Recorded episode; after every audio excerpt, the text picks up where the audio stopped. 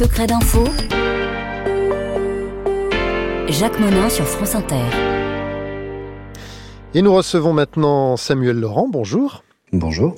Avec Lorraine de Fouché du journal Le Monde, vous avez publié une enquête assez euh, sidérante consacrée à un site web qui s'appelle Coco et derrière lequel il se passe des choses euh, absolument sordides. Alors on va voir ça euh, avec vous.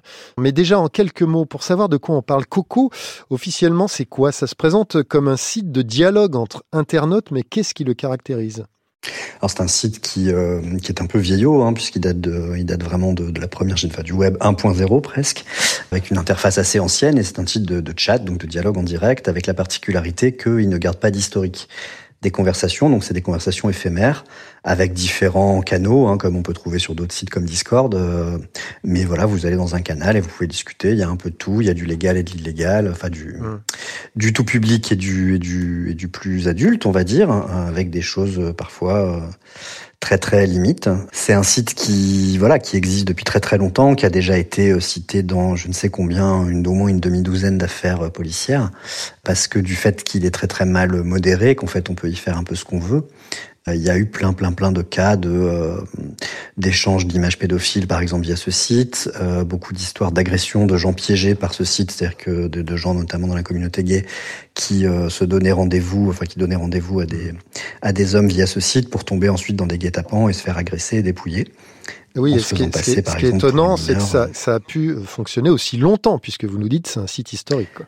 Oui, c'est un peu la question. Et euh, nous, quand on a contacté euh, les services policiers qui s'occupent de ça, ils n'ont pas trop su quoi nous répondre, alors qu'effectivement, c'est un site qui a un historique euh, que j'avais rarement vu et qui pourtant était toujours en ligne jusqu'à il n'y a pas très longtemps. Avant, c'était en .fr. Aujourd'hui, il est en .gg, ce qui veut dire qu'il est immatriculé officiellement à Guernesey ce qui est l'explication que nous ont donné les autorités policières pour nous dire que c'était pas facile de le faire fermer. Ce qui, à mon sens, est un peu une explication légère parce qu'il y a d'autres sites comme ça qu'on arrive quand même à faire fermer ou à déréférencer sans trop de soucis. Ouais. On, va parler de euh, sa domiciliation euh, après. Alors, mm. rentrons un peu dans le détail. Euh, vous disiez, il y a des canaux légaux, puis d'autres un, peu moins. il y a des canaux quand même assez surprenants. Enfin, il y en a un qui s'appelle prise de force et quand on parle de prise de oui, force, par exemple, ouais. on parle de femmes. Hein. Et il y en a un autre qui s'appelle À son insu. Et ce canal-là propose des choses assez ahurissantes. Alors ce canal-là, c'est un canal de, de, voyeurisme en fait, hein, où le principe c'est que des, des hommes, parce que c'est essentiellement des hommes qui le fréquentent, euh, proposent des photos de leur compagne ou de leur femme ou même d'inconnus croisés dans la rue et donc prises en photo ou filmées à leur insu, comme son nom l'indique avec donc des photos, des vidéos de, femmes déshabillées et aussi des fois des carrément des webcams où les euh, des personnes se filment en direct. Euh, moi, je suis tombé dessus euh, quand je faisais l'enquête sur voilà un monsieur qui était en train de faire l'amour à sa femme sans que celle-ci soit au courant qu'il était en train de diffuser en direct leurs ébats. Ce qui pour le coup est illégal puisqu'il n'y a pas de consentement là. Tout à fait, ça veut dire qu'il n'y a pas de consentement du tout, ça veut dire que ces femmes-là, et même quand on prend en photo des inconnus dans la rue, on est sur de l'atteinte à la vie privée, mmh. euh, surtout vu les commentaires ensuite euh, que, font, que font ces hommes sur ces forums. Mmh. Et il y a une affaire particulière dont vous parlez dans, dans vos articles, ça se passe dans le Vaucluse, c'est un homme... Euh, qui s'appelle Dominique avec une initiale P, on ne donnera pas son nom. Mmh. Et cet homme propose aux autres hommes, via ce site finalement, de violer sa femme.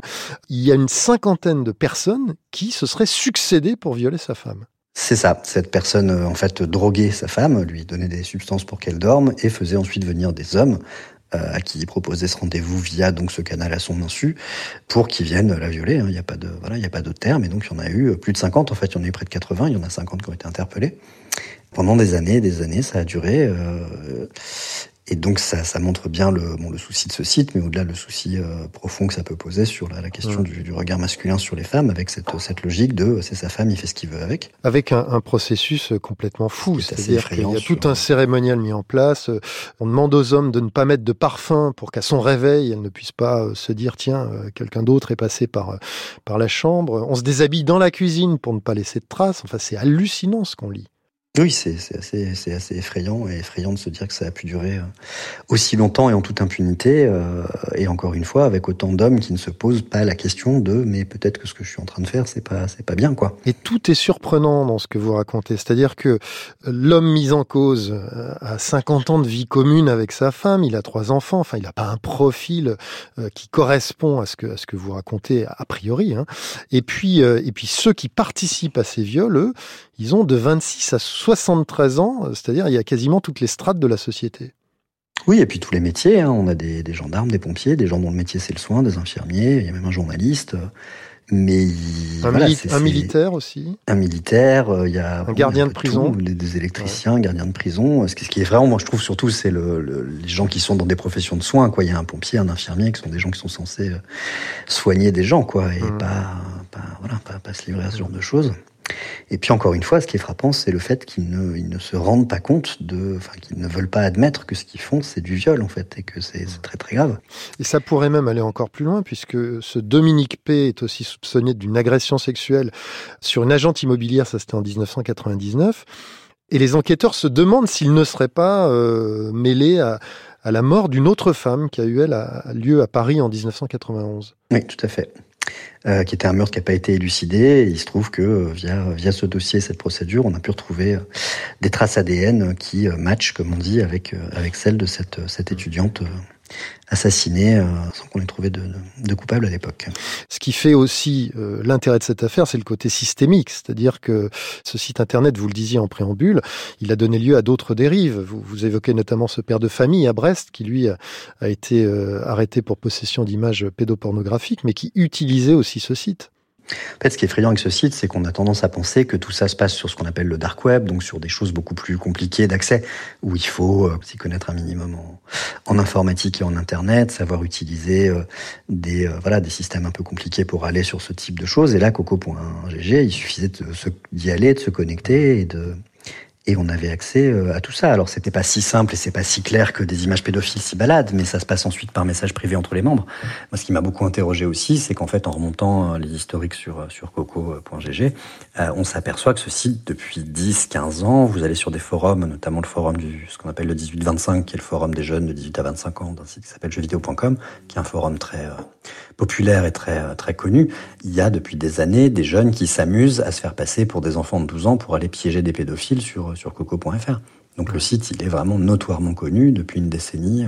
Mais c'est vrai que c'est un site qui a été, euh, ça fait presque 15 ans que ce site est régulièrement lié à des affaires de pédophilie, de trafic de drogue, de d'agression, et qu'on se demande un peu comment il se fait que personne n'ait jamais été posé la question au responsable du site qui vit en France, qui est très facile à trouver et à identifier, même si maintenant le site est officiellement géré par une, une société qui est basée en, en Hongrie. Euh, la personne en question. En Bulgarie, est, voilà, En Bulgarie, pardon. Ouais. La personne en question est, est, est, très très facile à identifier, à trouver. Euh, enfin, moi, j'ai vraiment, ça m'a pris cinq minutes. Euh, Alors, c'est effectivement l'impression que ça donne. On, on, a vraiment le sentiment que le celui qui a mis en, en place ce site euh, cherche à euh, échapper à tout traçage, quoi, parce que être à Guernesey, euh, s'immatriculer en Bulgarie, alors qu'on vit dans le Var et qu'on est en France, ça veut dire quelque chose aussi. Ça veut dire qu'il a jamais voulu euh, assumer ses responsabilités. Après, encore une fois, il aurait, eu moyen de se rendre beaucoup plus anonyme que ce qu'il fait. Je connais d'autres sites euh, euh, nazis ou autres qui savent un peu mieux se cacher que lui.